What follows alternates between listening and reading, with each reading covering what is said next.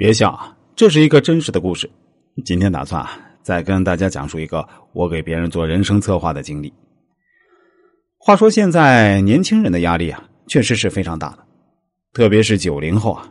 以前我们都说八零后压力大，其实公平的说呀，八零后啊还赶上了互联网这趟快车。比如这拼多多的老板黄峥，今日头条的老板张一鸣，滴滴的老板程维，大疆的老板汪涛，都是各自领域的超级牛人。相对来说，九零后想要入局互联网这个领域啊，就有点太晚了。当然，在实体产业中想要入局也是很不容易的。我们十年前就听到很多八零后家喻户晓的创业者，但现在几乎没有听到过九零后非常优秀的创业者。有时候想一下，在体育领域不是也如此吗？比如足球场上现在最厉害的，居然是梅西和 C 罗两个八零后。篮球场上最厉害的也是詹姆斯和杜兰特两个八零后，网球场上则是费德勒、纳达尔、德约科维奇三个八零后占有绝对统治的地位。当然，我说这话的时候啊，是在二零二一年的五月啊。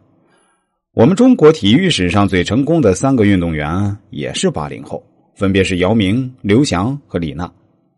今天要跟大家讲述的这个故事的主人公。也是一位压力大的九零后，他要我给他做一次人生策划。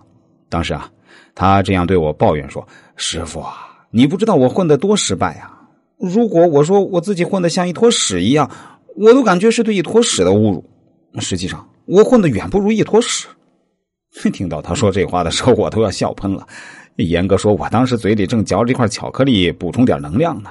一听他这么说，哎呀，联想到巧克力的颜色，哎呀，我吓得赶紧把巧克力吐到垃圾桶里了。我对他说：“你可以先描述一下自己的情况。”他于是对我说：“自己来自江西省上饶市，属于个纯屌丝，除了会走路、会呼吸，没有其他特长。除了喝可乐的时候来过再来一瓶那也没有得过任何奖励。”除了在 QQ 群里当过群主之外，那人生从来没有担任过任何领导职务，感觉人生很失败。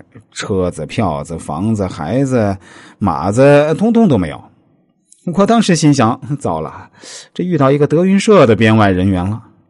于是啊，我结合一下他的情况，对他说：“其实广东不一定适合你啊，你倒可以去浙江那边试试。而且你们那边不是距离浙江很近吗？”另外，我也听说在浙江打工的收入其实要比广东更高啊。他发了一个惊诧的表情，说：“难道我不知道浙江工资会比广东高吗？可浙江会有人叫我靓仔吗？